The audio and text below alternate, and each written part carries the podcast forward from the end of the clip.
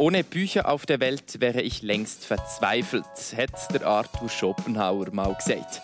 Im Generationentalk heute Abend finden wir zusammen heraus, welche Bedeutung Bücher für uns Menschen haben, bewusst und unbewusst. Geben Sie uns, wie im Herrn Schopenhauer, Hoffnung für eine bessere Zukunft oder machen uns gruselige Dystopien und schwarzmalende Science-Fiction-Geschichten nicht eher Angst? Ich freue mich auf ein Gespräch passend zum und Schwerpunkt der Herbst, Zukunftsseufzen. Wir reden über die fantastische Seite von Literatur mit dem Daniel Puntas. Er hat spanische und deutsche Literatur studiert und ist heute Chefredakteur vom Magazin Reportagen, wo aktuelle Gesellschaftsthemen häppchenweise aufgreift und literarisch verarbeitet. Und bei uns ist Heidi Bühler, pensionierte Bibliothekarin und seit 40 Jahren Rezensentin für alle Arten von Büchern. Im Rahmen von ihrem Arbeiten hat sie sich unter anderem mit Kinder- und Jugendliteratur auseinandergesetzt. Die Literaturprofessorin Christine Lötscher, die wir eigentlich hätten eingeladen heute Abend, hat uns leider kurzfristig krankheitsbedingt müssen absagen. An dieser Stelle wünschen wir gute Besserung. Herzlich willkommen zum Generationentalk von und Generationentandem vom Oktober 23 mit dem Yves Brücker und dem Samuel Mülder an Technik, Moderation und Redaktion. Drück mal auf. Wir wünschen euch viel Spass.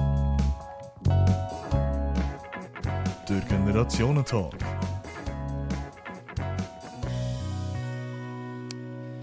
Wann hat dich das letzte Mal ein Buch so richtig genervt, Daniel? So richtig genervt? Ja. Ähm, muss ich schnell überlegen. Wenn mir ein Buch anfängt zu nerven, dann gebe ich ihm noch 10, 20 Seiten und dann, dann höre ich auf. Also ich gehöre nicht zu denen, die sagen, irgendwie muss es schon noch gut werden und jetzt beiße ich mich durch, weil irgendjemand gesagt hat, das ist grosse Literatur. Sondern wenn ich nach 10, 20 Seiten einfach den, den, den Draht nicht finde oder den Drive nicht oder es mich nicht packt oder nicht irgendwie etwas sehe und noch kommen kann, dann gebe ich es auf. Aber das ist lange her. Okay. Äh, ich habe gute Tipps von Freunden, Redaktionskollegen, Journalisten, die sagen, das musst du lesen oder das musst du lesen oder das musst du lesen.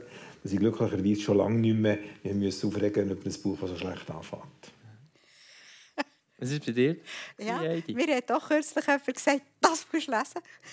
Und dann war das ein dicker Schunke von der Michaela Edelbauer.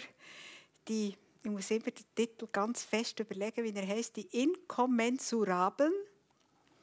Und dann habe ich das angefangen zu lesen, weil wir das haben so in einer Gruppe besprechen. Und ich dachte, ja, muss ich ja dann auch etwas dazu sagen und es war so, dass ich nach den ersten 20 Seiten ganz schnell zum Kompi müssen rennen musste, um aufzuschreiben, was ich jetzt gelesen habe, weil ich es sonst gerade wieder vergessen hatte. Und dann habe ich die nächsten 20 und so weiter. Es ist bis zum Schluss über die 400 Seiten so gegangen. Es war so schlimm für mich zum Lesen und ich habe mich so aufgeregt. Aber ich habe es bis zum Schluss durchgehabt. Gibt es in diesem Fall wirklich auch, kann man das sagen, es gibt gute und schlechte Bücher? Natürlich gibt es gute und schlechte Bücher, aber die Entscheidung, was gut ist und was schlecht ist, die trifft jeder für sich selber. Weil ein Buch äh, ist ein Moment, wo irgendein Autor oder eine Autorin äh, etwas verfasst, sei es das fiktional oder nicht, sei es dystopisch oder utopisch oder was auch immer. Ähm, und es trifft in einem Moment X auf eine Leserin oder auf einen Leser, der in einer ganz bestimmten Lebenssituation steckt, der schon Erfahrung hat, der Leserfahrung hat, der Lebenserfahrung hat, der Wünsche hat, der Träume hat der einen Mut hat, also ein Gefühl.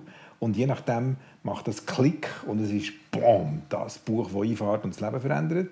Oder es passiert eben gar nichts, ob schon das Buch gut ist. Darum würde ich sagen, jedes Buch ist irgendwo durch gut. Aber es muss eben noch einen Leser oder eine Leserin finden und es muss passen. Was ist für dich gut? Ja, das ist für mich genau das Gleiche. Also ich habe ja ein ganzes Berufsleben lang immer Bücher empfohlen für ein gewisses Publikum. Und dann haben mich Lehrer oder Bibliothekare gefragt, ja, was soll ich jetzt dem geben zu lesen? Und dann habe ich gesagt, das und das und das. Und dann habe ich immer gesagt, aber es muss der Mensch, die Situation und die Zeit und die Geschichte muss gerade passen. Und der ist gut. Und dann kann es ein riesen Schmarre sein. Aber wenn jemand Freude daran hat, ist doch etwas übergesprungen. Was, was für Bücher oder welches Buch hat euch zuletzt berührt? Oder so ein bisschen, eben so die Explosion, so das, boah, das hat jetzt etwas mit mir gemacht? Es ist ein Buch von äh, Ian Urbina. Das ist ein Reporter vom New Yorker. Und der hat äh, seit, seit ja, ich weiß nicht wie lange, sicher seit fünf bis zehn Jahren forscht oder recherchiert nur zum Thema Meer. und er bereist äh, alle Weltmeere in den unterschiedlichsten Konstellationen. Sicher nicht in den Konstellationen, die wir uns äh, vorstellen, also keine Kreuzfahrtschiffe oder so, sondern äh, auf, äh, auf Containerschiffen, äh, auf äh, Fischereibooten, auf chinesische Trawler, die die Meere ähm, äh, ausfischen. Und er hat ähm, in dem Buch Outlaw Ocean äh, die Erfahrung aus mehreren Jahren Meereserforschung aufgeschrieben und das, ist, äh, das blast dem einfach um. Wenn wir sehen, wir beschäftigen uns mit dem Problem des Menschen und von, vom, von, von, von der Erde auf unseren fünf Kontinenten, aber viel mehr ist Wasser und was auf dem Wasser alles passiert tagtäglich, was wir nicht wissen, das ist immens. Oder rede ich gar nicht vom Klimawandel und von der Überfischung, sondern rede von Menschenrechtsverletzung und von Piraterie und von Kriminalität und, und, und, und, und, was da alles läuft. Und das, das, habe ich einfach, das ist wirklich ein Page-Turner, einfach reingezogen, gelesen und als ich fertig war, vorher noch angefangen, weil es so gut ist. Also ich würde das jedem empfehlen, wenn er sich ein bisschen für das Thema mehr interessiert, wo äh, ein bisschen darüber ausgeht, als nur äh, Klimawandel, Meeresspiegel und wenig Fische. Mhm.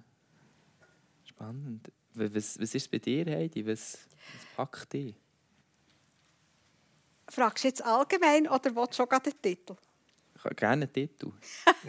also das ist ganz etwas Hochtrabendes und ich, geniere mich fast, das hier zu sagen. Äh, ich bin furchtbar unbedarft, alles was Philosophie betrifft.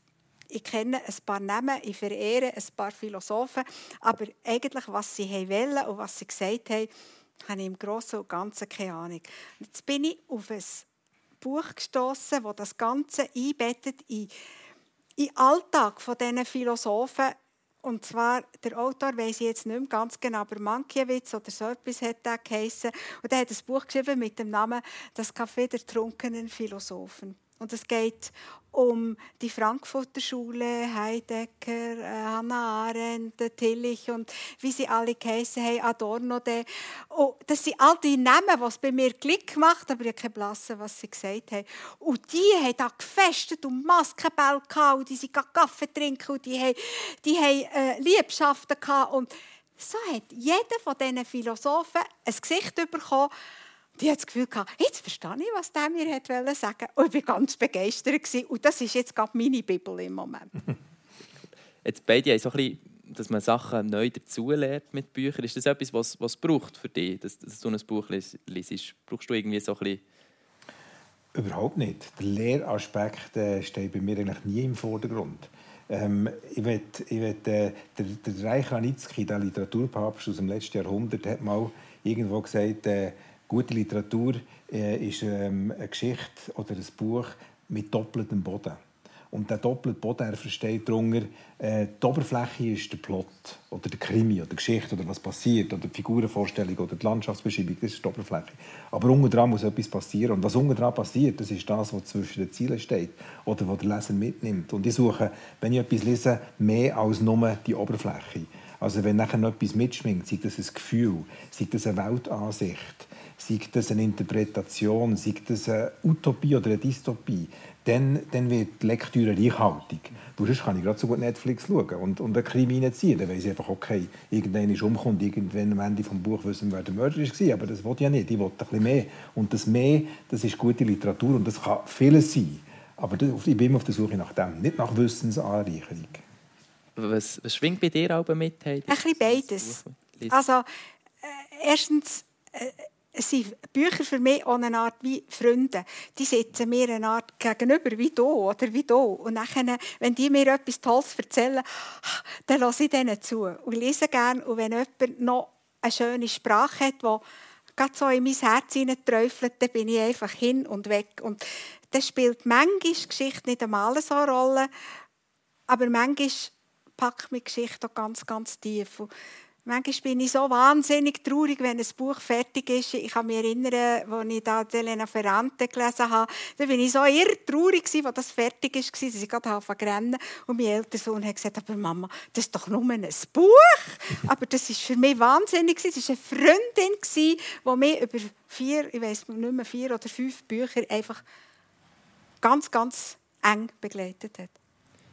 Jetzt, wenn wir so ein bisschen zurückschauen, einmal bei dir, fangen wir an, Heidi, wie, wenn, hast du so einen Moment, wo, wo die Bücher gepackt haben? Seit wann bist du begeisterte Leserin? von Anfang an. Seit ich lesen kann, ich weiß nicht, wann ich angefangen habe lesen. Ich war sicher kein Wunderkind, aber ich konnte ziemlich früh recht flüssig lesen. Und ich bin ein Einzelkind und ich hatte wenig Spendli und bei mir in der Familie ist einfach das Lesen sehr, sehr etwas Wichtiges. Man ist gebildet und man tut sich zurückziehen und man schafft mit der Literatur und man liest. Das ist eine gescheite Beschäftigung. Ja, und dann habe ich einfach gelesen und weil das habe ich mich so mit Coco zurückziehen, weil sonst bin ich fast viel von Erwachsenen halt umgeben und ich habe immer irrsinnig viel gelesen während dem Beruf ich einfach lesen von morgen bis am Abend bin ich mit Büchern beschäftigt gewesen. und da habe ich mich schon gefreut am Abend, wenn ich wieder heim kann lesen. Nein, das ist etwas, das mich das Leben lang begleitet. Was war bei dir, Daniel? Ziemlich genau das größtmögliche Gegenteil. Scheint's, ja. also eben unser, unser Haushalt war kein Bildungsbürgerhaushalt. Mein Vater war Magaziner, die Mutter Handarbeitslehrerin. Und äh, da hat man nicht gelesen, es hat auch kein Büchergestell gegeben. Ähm, ich war Schüttler und Pfadfinder und war einfach gerne draußen und im Wald und äh, Seich gemacht und mit den Kollegen gespielt und all das Zeug. Und dann irgendwann hat das Leben angefangen, oder der Ernst vom Leben. Und dann habe ich gemerkt, ja, so ein etwas lesen wäre noch gut. Dann habe ich den Sport entdeckt. Also die Zeitung «Der Sport», die ist dreimal pro Woche gekommen, Montag, Mittwoch, Freitag. Und die habe ich wirklich von vor bis hinten gelesen, weil mich der Sport interessiert hat. Ich wollte wissen, was, äh, äh, was da äh, die Interpretation ist von dem, was ich eigentlich schon gesehen habe. Dann sehe ich am Mittwoch am Abend ein Match im Fernsehen und rege mich auf über, über Penalty entscheiden oder über das falsche Resultat. Und dann, Donnerstag, wenn ich das erste Mal gemacht habe, ist Sport gelesen. Weil ich wollte wissen, wie es der Journalist sieht. Und wenn er dann gesagt hat, der Sieg ist verdient, habe ich mich aufregen Und die ganzen Emotionen, das ist für mich das ist ein Highlight gewesen. Also, und nachher auch, wenn ich Freude hatte, ich war Grasshoppers-Fan damals, das war in den 80er Jahren, 70er, 80er, das war noch gut. Gewesen. Wenn ich gesehen habe, dass GC super gespielt hat und, und, und einen tollen Abend, 3 gegen Basti, und dann lese ich das am anderen Tag in der Zeitung noch einmal, dann habe ich das Gefühl, das einmal. Die 90 Minuten noch einmal nacherleben viel später habe ich gemerkt, dass das Nacherleben von Emotionen ein Teil ist vom, vom Lesen. Habe ich aber dann nicht gewusst, einfach die Zeitung gelesen. Und äh, mein erstes Buch ist tatsächlich sehr, sehr spät gekommen. Ähm, und es äh, hat sich einfach so ergeben. Ich habe einfach nicht gelesen. Und als ich aber nachher mein erstes Buch gelesen habe, dann ist es wie, wie, wie der Schalter umgekehrt. Also wie, wie von, von 0 auf 100. Was war es für ein Buch? Es ist, es ist völlig ein ungewöhnliches Buch. Es ist ähm, äh, die Biografie von Pablo Neruda. Äh, ich bekenne, gelebt zu haben, auf Deutsch, kommt hier sogar wieder. Und der hat äh, äh, in diesem Buch, im Einstieg, beschreibt er den Süden von Chile auf eine Art und Weise, wo, wo mir einfach Welt aufgegangen ist. Weil ich, heute könnte man das alles auf, auf YouTube nachschauen, aber dann äh, lese ich das und denke, boah, was, so etwas gibt es auf dieser Welt, so eine schöne Landschaft. Und die Bilder sind auch im Kopf entstanden. Und dann habe ich gemerkt, was, was, wie fantastisch Literatur kann im Kopf wirken und, und äh, bin nicht nachher nur später äh, auf Chile wegen, wegen ihm, äh, sondern einfach angefangen lesen wegen ihm. Sehr schöne Geschichte. So ein bisschen, dass, dass eben das Lesen etwas im Kopf ausmacht, finde ich sehr, sehr spannend. Vielleicht können wir noch ein bisschen mehr darüber reden. Heidi, was, was, was fühlst du, wenn du ein Buch liest? Also ich habe es gerade vorhin erzählt, ich habe ein paar Neuerscheinungen im Moment, die ich durfte. Ich bin süchtig. Wenn ich neue Bücher sehe, dann werde ich ganz zappelig. Und jetzt habe ich ganz Haufen neue, gerade zufällig auch physisch auf dem Tisch. Und das kribbelt in mir. Ich muss dann einfach Jetzt habe ich einen ganz dicken, dann musste ich den einfach durchziehen. Und jetzt habe ich einen dünnen, der ist fast in der gleichen Farbe, ist auch schön, wenn sie so nebeneinander sind.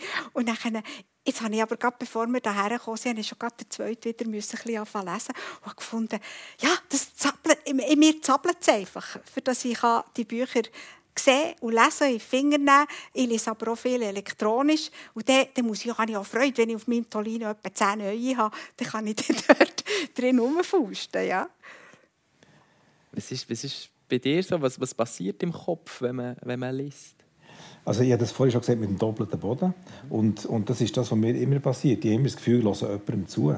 Ich höre einer Stimme, einer Autorenstimme zu. Und, äh, und nachher finde ich die Stimme entweder sympathisch oder nicht. Mhm. Also kann jemand eine wunderbare Geschichte erzählen, aber nachher, wenn er, wenn er dreimal nacheinander katastrophalen grammatikalischen Fehler macht, ähm, dann, dann rege ich mich auf. Weil ich denke, wo ist denn die Liebe zum Handwerk, wenn ihr diesen Fehler hier nicht seht, oder das Lektorat nicht seht? Ähm, und wenn ihr, wenn ihr irgendwie flapsige Bemerkungen fallen dann kann meine Sympathie für ein Buch zusammenfallen, weil es wagt, so trivial etwas auszudrücken, äh, wo, wo einfach die Sympathie für die, für die Autorenstimme äh, zurückgeht. Gleichzeitig das Gegenteil natürlich auch passieren. Wenn jemand äh, mit so einer Demut oder, oder äh, sich selber nicht so wichtig nimmt, das ist für mich etwas wichtig. Wenn der Autor nicht glänzen will, sondern die Geschichte im Zentrum steht und nachher einfach souverän die Geschichte erzählt, dann entwickle ich ein Vertrauen in der Erzählstimme und eine Sympathie, wo ich merke, das ist kein Aufschneider, das ist kein Bluffer. Der will nicht mit einem schnellen, coolen Satz äh, Klickzahlen und den Leser gewinnen, sondern dem geht es um Geschichte. Und diese Finesse, die sind mir sehr wichtig. Darum, wenn ich lese, ähm, äh, entweder entdecke ich die Stimme oder das Momentum oder die, die Art und Weise, wie jemand die Welt sieht, wo mir sympathisch ist, so wie wir die Freunde aussuchen. Mit dem kann ich ein Bier trinken, mit dem nicht. Äh, oder ich entdecke es nicht und dann lasse ich es nach 20 Seiten. Es gibt Neurokognitionspoetik, ähm, die sich auch wirklich eben so ein mit dem auseinandersetzt, was in unserem Hirn passiert, wenn wir etwas lesen. Ähm, du hast mir von einem kleinen Ausflug erzählt auf Deutschland im Vorgespräch. Daniel, kannst du erzählen, was, was hast du dort so erlebt? Ähm, der Ausflug ist nach Frankfurt gegangen zum Max-Planck-Institut und dort gibt es den Forschungszweig Neurokognitionspoetik und das macht nichts anderes, als dass sie einfach Neurologie mit der Linguistik äh, verbinden und wir wollen herausfinden, was passiert quasi physikalisch im Hirn, während man liest.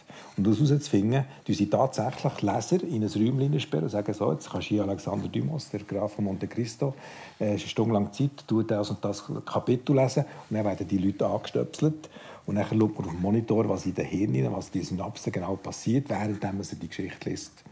Und ähm, das ist eine ganz junge Wissenschaft, wo man noch nicht so klar kann sagen kann, das und das passiert konkret dann und dann und darum ist und so weiter. Aber man hat so gewisse Tendenzen oder Erkenntnisse, die man langsam gewinnt, die sehr wertvoll sind, die sehr wertvoll wären für Autoren, wenn sie wüssten, was in den Hirnen von ihren Lesern passiert.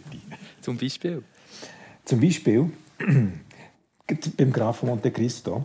Das ist ein ganz sympathischer Mensch. Ähm, und dann kommt die Hälfte des Buches und der ins Gefängnis. Eigentlich ist die Empathie vom Leser schon längstens bei ihm und er wünscht, dass die Ungerechtigkeit aus der Welt geschafft wird und der wieder freikommt. Aber das Gegenteil passiert. Der Typ verwandelt sich in ein Monster und wird zu einem unsäglichen Unmensch. Und das bringt unser Hirn fast nicht zusammen. Jetzt haben wir während einem halben Buch Sympathie aufgebaut zu einer Figur, haben den gern, hoffen mit ihm, sind empathisch, wünschen uns etwas, fiebern mit. Und jetzt wird das ein Arschloch. Das geht doch nicht. Und, und das ist so stark, dass man das Buch auch in 20 Jahren sich noch mal erinnern Weil Unterwanderung von Erwartung ist einer der stärksten Effekte, neurokognitionspoetisch gesehen, der im Kopf passiert. So funktioniert der Witz. Die Pointe funktioniert genauso. Ich erzähle etwas, nach dem Pointe, das habe ich gar nicht gewartet, dann lacht man. Und bei, bei Literatur ist das der Fall, dass wenn man etwas anderes überkommt, als man so sich sehr sich wünscht und erwartet, dann prägt es einem so stark, dass man nicht nur das Buch in 20 Jahren noch sich daran erinnern, sondern noch künftige ähnliche Lebenssituationen die Erfahrung mit einfließen im realen Leben. Hast du so Erfahrungen gemacht, wo du denkst, mal, an das Buch kann ich mich noch erinnern? Ja, eben, wie ich ganz am Anfang gesagt habe, es gibt Bücher, die einem gerade im genau richtigen Moment finden. Und ich hatte einen ganz wichtigen Vater für mich und der ist langsam hinfällig geworden und ich habe dann den Philip Roth gelesen, «Mein Leben als Sohn».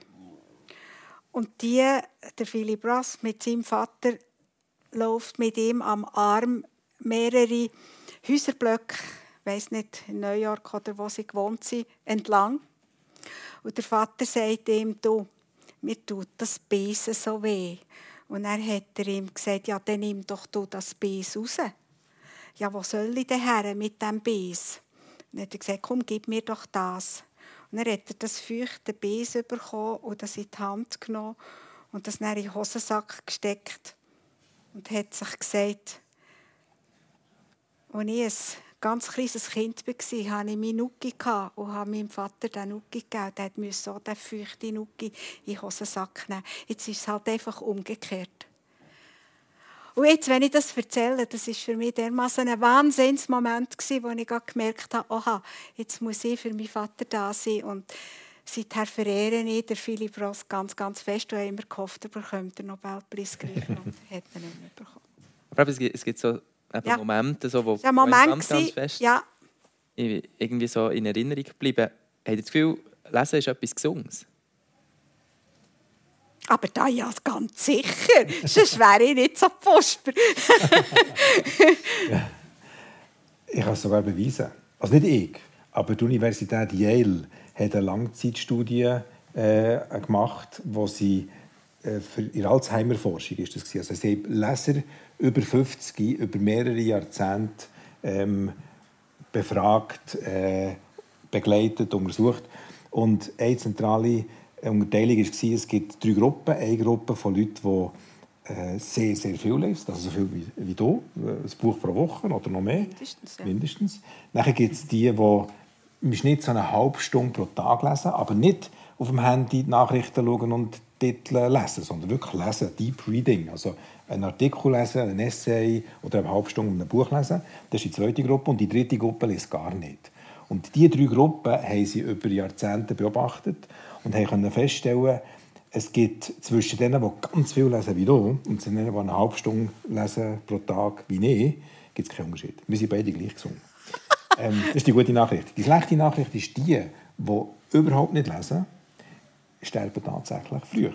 Und zumindest in der Untersuchung von Yale. Also sie haben sogar können das auf einen Monat äh, abbrechen. Es sind 23 Monate, wo man länger lebt, wenn man über 50 täglich eine halbe Stunde liest. 23 Monate. Und in diesen 23 Monaten werden ihr ja wieder täglich eine halbe Stunde lesen, was die 23 Monate noch mehr verlängert. Also, die Studie von Yale finde ich fantastisch, weil man kann es ganz konkret sagen.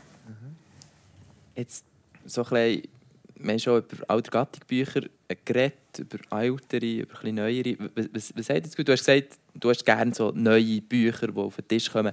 Aber gibt es nicht auch so ein Klassiker, so, wo du musst sagen musst, eigentlich sind die schon noch ein bisschen besser? Ich habe auf Anraten von meinem Sohn äh, den Frühling «Der Schimmelreiter» wieder gelesen. Weil ich gehe gerne in Norden in die Ferien und er sagt ja, ich habe jetzt gerade «Der Schimmelreiter» wieder gelesen. Ich dachte, ja, ja, das muss ich jetzt auch. Wenn ich jetzt dort hergegangen wo es so viele Deiche hat und wo es so viel kuttet und so viel regnet. Und dann habe ich den gelesen und dachte, merci, der wagt noch sagen, der... Äh, wie hat es jetzt geheißen, irgendwie der, der Deichwart mit seinem blöden Kind an der Hand. Ein Ausdruck, den man ja heute, wenn wir, vielleicht kommen wir da noch auf das, wie heute die Bücher strahlen, oder? Und der Deichgraf mit seinem blöden Kind an der Hand, sie dort gegangen laufen, oder? Wie sie dort haben die Dämme müssen, ähm, haben müssen pflegen für dass das nicht kaputt geht und wie sie die mystischen Sachen dort noch reingepackt haben, für dass äh, der Wettergott da oder der Meeresgott dort die dem nicht kaputt machen Ich habe da Sachen wieder gefunden und ich habe geschwelgt in diesem alten Text. Klassiker, das ist ja der Begriff von Klassiker, der, der wird nicht wüst. Ich glaube, der gibt dem Vielleicht, wenn man wieder den Moment hat, wie ich, in Norden, in die Ferien, es kutet und tut, der Schimmelreiter, dann passt es. So ein bisschen mehr, eben so die Klassiker, können jetzt vielleicht noch ein bisschen mehr uns, unser Leben verlängern als andere, vielleicht neuere Bücher?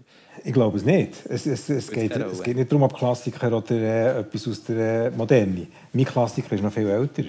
Das ist der Don Quixote von Miguel de Cervantes. Aber wenn man die Sprache schaut, denkt man, das ist so gestellt und so der Renascentismo 500 äh, Jahre her, wie soll, soll man das noch lesen?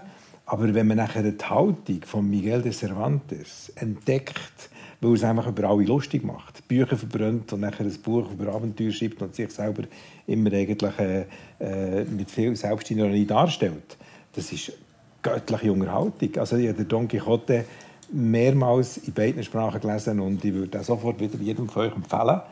Geht hey, nehmt der Cervantes für und lest Don Quixote. Das ist einfach Genuss hoch. Über 30. Sehr cool, sehr cool. Jetzt, Klassiker, das ist das eine, was du dich sehr intensiv beschäftigt hast, ist mit äh, Kinder- und Jugendliteratur.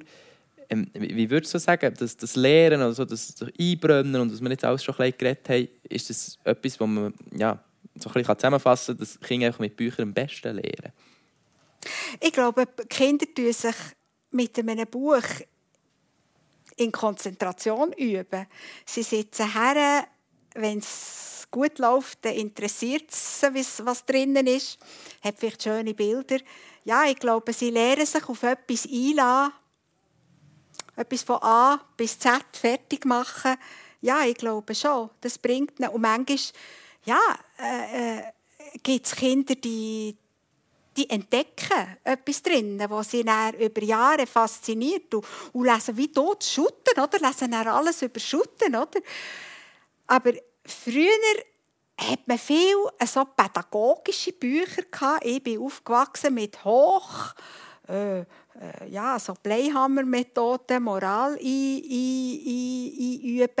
Ähm, so bin ich aufgewachsen. Heutzutage gibt es so irrsinnig viele Jugendbücher und Kinderbücher.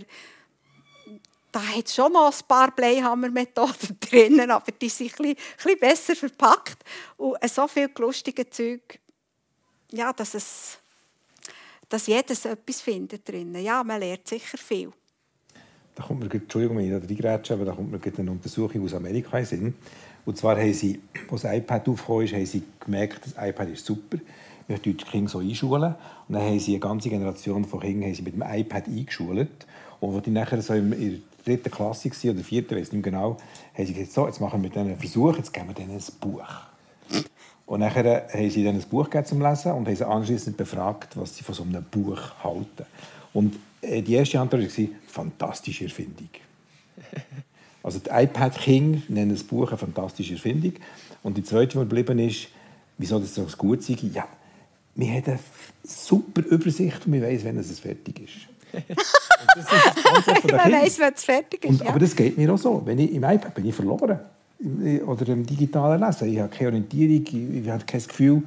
Aber mir liest eben auch mit Fingerspitzen. Sie hat Extension vom Hirn. Ja. Und wenn ich ein Buch in den Händen habe, dann habe ich ein taktiles Gefühl. Und dann tue ich die Seiten schon berühren, bevor ich blättere und tue mit der spielen ich fahre über den Buchrücken, das ist so viel Taktiles und ich habe immer das Gefühl, jetzt bin ich dort. Ich könnte auch sagen, beim Don Quixote, der, der Moment, wo er Bücher verbrennt, im ersten Kapitel, das steht oben links in dieser Edition, wo ich es noch bildlich vor mir habe. Das wäre beim iPad nie der Fall.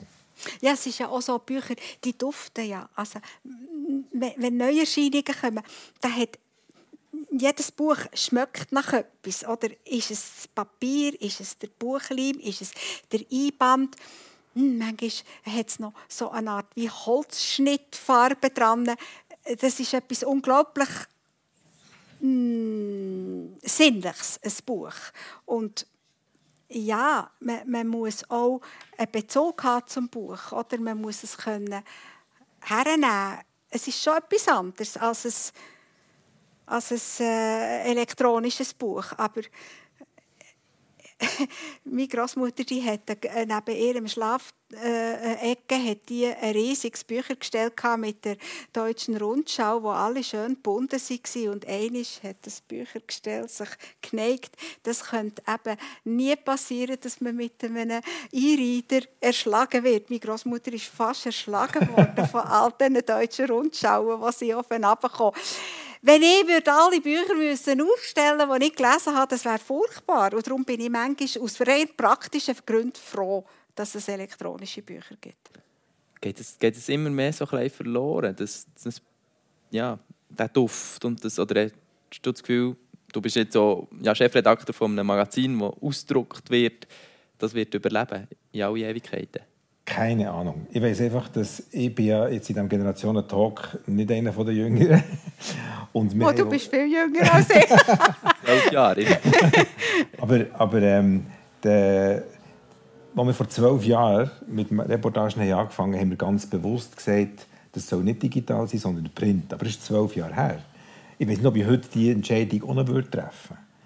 Ähm, und was wir aber merken, wir haben äh, immer noch 97 Prozent unserer Abonnenten sind Print-Abonnenten. Also das Digital-Abo ist eigentlich günstiger und wir haben nicht nur sechs Ausgaben, sondern wir haben Zugang zum Archiv, zu allem, was schon gekommen ist. Und trotzdem wäre es nur 3 Prozent. Also diese Zahl allein stimmt mich optimistisch, ähm, was das anbelangt. Aber ich glaube, äh, letzten Endes geht es eben um, äh, um die Geschichte selber, um die Qualität von, von dem, was in diesem Buch, ob jetzt Print oder digital steht. Und ähm, ob irgendwann das digitale Lesen sich wird keine Ahnung, ist für mich aber nicht so wichtig. Wichtig ist, dass es gelesen wird und dass, dass, dass eben aus dem, was man liest, man nachher etwas macht oder mit sich machen je nachdem. Sie haben schon ein bisschen in die Zukunft geblickt. Jetzt so ein meine Frage, wie, wie, befasst sich Literatur mit der Zukunft? Was kommt das als erste Sinn, Heidi, wenn du so... Hast du irgendein Buch oder so, wo du denkst, oh, das war irgendwie ein cooler Roman, der wagt den Zukunftsblick? Also ich muss ganz ehrlich sagen, ich, ich habe nicht so einen Zugang zu Utopien äh, in, in Buchform. Ich habe das selber nie gelesen, aber ich habe äh, eben im Zusammenhang, in, in dem ich Bibliotheken beraten habe, was sie müssen einkaufen, habe ich denen immer gesagt, kaufen Science Fiction, kaufen Fantasy. Das lesen die jungen Leser wahnsinnig gerne die haben alle für mich etwa gleich ausgesehen. Die haben so bombierte Schriftzüge, so lilanige Covers und das hat ich habe nicht so den Zugang dazu. Nein. Was war bei dir? Ja, eben aus, aus ähm, Magazinmacher von einem nicht fiktionalen Magazin, das sich mit der Realität beschäftigt, ist, ist, äh, ist die Fantasie oder eben die Entwicklung der Zukunft äh, weiter entfernt denn je.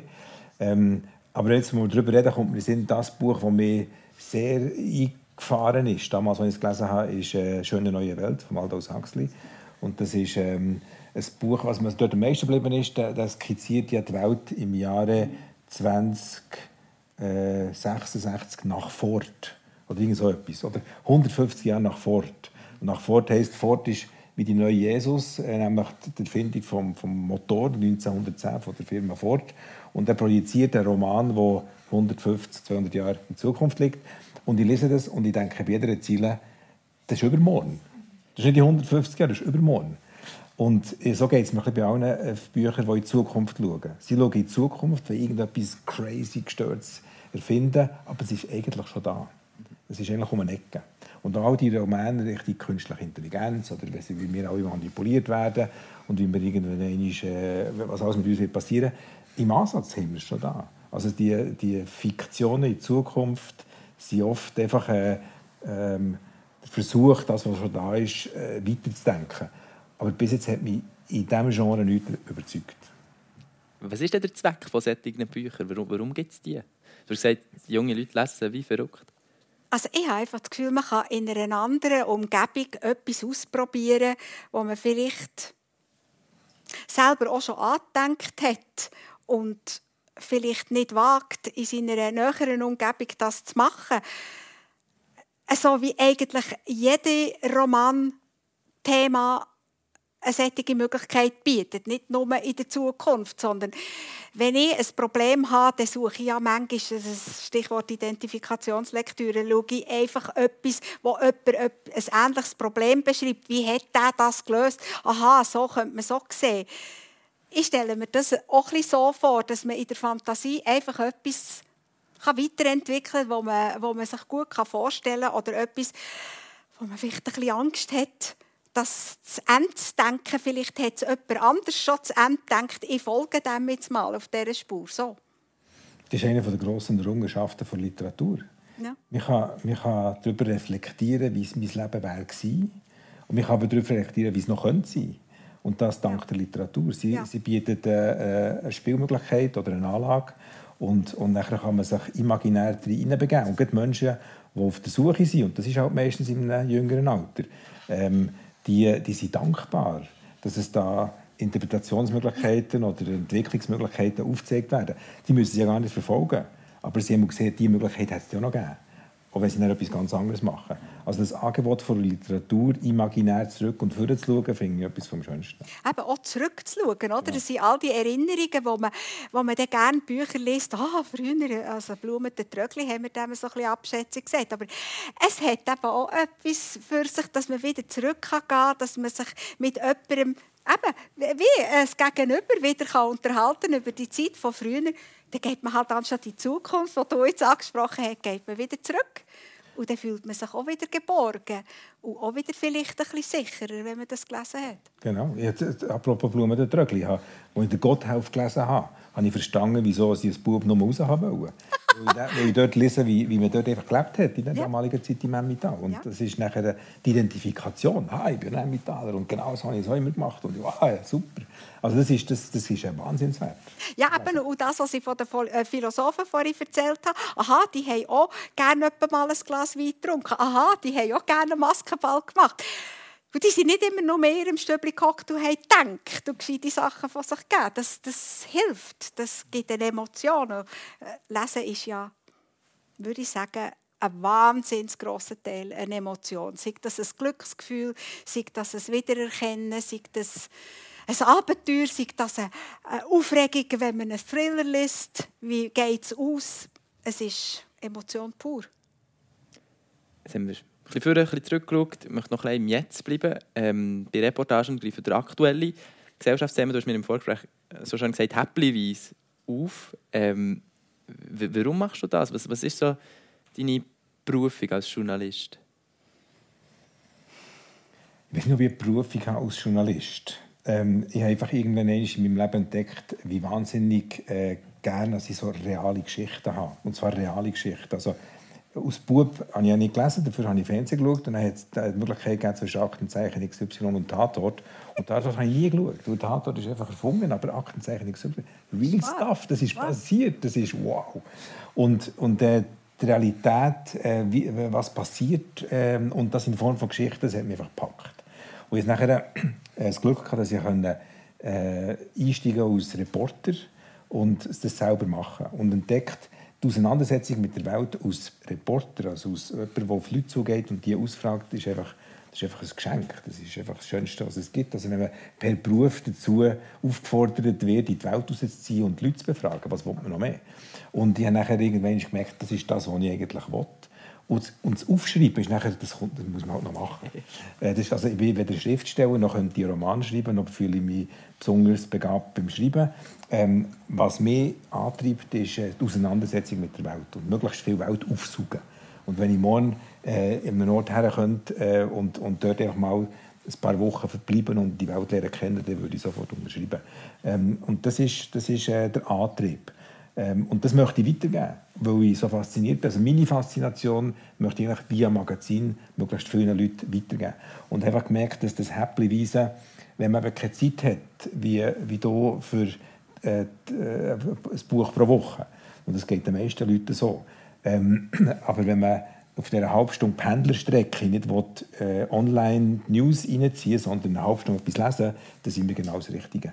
Und das ist der Vorteil der Reportage. Sie ist in Länge begrenzt. Man, man, man kann die schon dehnen, aber irgendwann ist es einfach genug. Äh, aber man kann eintauchen in eine Welt. Ein Zeitungsbericht ist, ist Vermitteln von Fakten. Eine Reportage ist das Angebot zum Eintauchen in eine Welt. Und dann kommen die Fakten noch mit über und hat eine andere Weltsicht und all die Sachen, die damit schwingen. Und das ist das, was wo, wo, wo mich persönlich fasziniert. Also ich, mit, ich mache jedes neue Heft mit einer Leidenschaft, wo ich Freude habe an den Texten und möchte möglichst viele Leute begeistern mit dieser Form von Texten. Jetzt du hast wirklich so gerne die, die realen Geschichten. Du hast dich als Bibliothekarin und so weiter ganz viel mit der fiktionalen Welt auseinandergesetzt. Äh, war nicht so spannend wie, wie das, was jetzt Daniel erzählt. Äh ist, ist, ja klar, wenn man Bibliothekarin hört, dann sieht man jemanden mit Brüllen, mit Huppi, wo irgendwie auf ein Stegli rauf oder in einem, in einem Katalog rumgrübelt. Äh, ich war nicht so eine Bibliothekarin. Ich musste Bücher schmackhaft machen, Bücher Bücher verkaufen und da treffe ich mich wahnsinnig gut bei dir. Ich habe ja eben so viel gelesen. Ich habe so viele kleine Texte, verkaufsfördernde oder leseanimatorische Texte verfasst, für das ich vielen Leuten können zeigen konnte, das könnte man lesen. Äh, oder Leute anzünden, schaut, leset doch mal das, vielleicht trifft euch das gerade. ich habe sie auch an meiner Welt teilnehmen Ich habe ihnen auch ein Türchen aufgetan. Ja, ich sage das jetzt so, ich luftleeren Raum aus, aber ich glaube, ich habe so viel Echo bekommen, wenn man jemandem ein Buch zur rechten Zeit genau so mit einer Begeisterung schmackhaft macht, öffnen sich Türen, Welten. Wir sind fast am Ende von diesem Generationentalk. Ja, eine letzte Frage. Und zwar ist vorletzt das neue äh, Asterix-Band rausgekommen. Da habe ich mir so überlegt, was sind eure liebsten Comic-Helden? Lucky Luke. Aber nicht, weil es ist einfach der einzige, den ich entdeckt habe damals als Kind. Und da ich immer raus bin, bäuerle, äh, das wunderbar passt. Aber ich, kann, ich könnte ihn nicht mehr äh, nennen, weil es der einzige und ich bin eben so alt, dass zu meiner Zeit sind eigentlich Comics noch hm, ein bisschen verboten waren. Und in meiner Anfangszeit als Bibliothekarin war Comic auch noch kein Buch im Fall. Aber mal habe ich ein Mickey Maus bekommen für eine lange Zugreise. Und der Goofy. Und als ich jetzt gerade gehört habe, Goofy ist das neue Jugendwort des Jahres, habe ich gedacht, ja, das ist mein Goofy. Und das war mein Lieblingstier.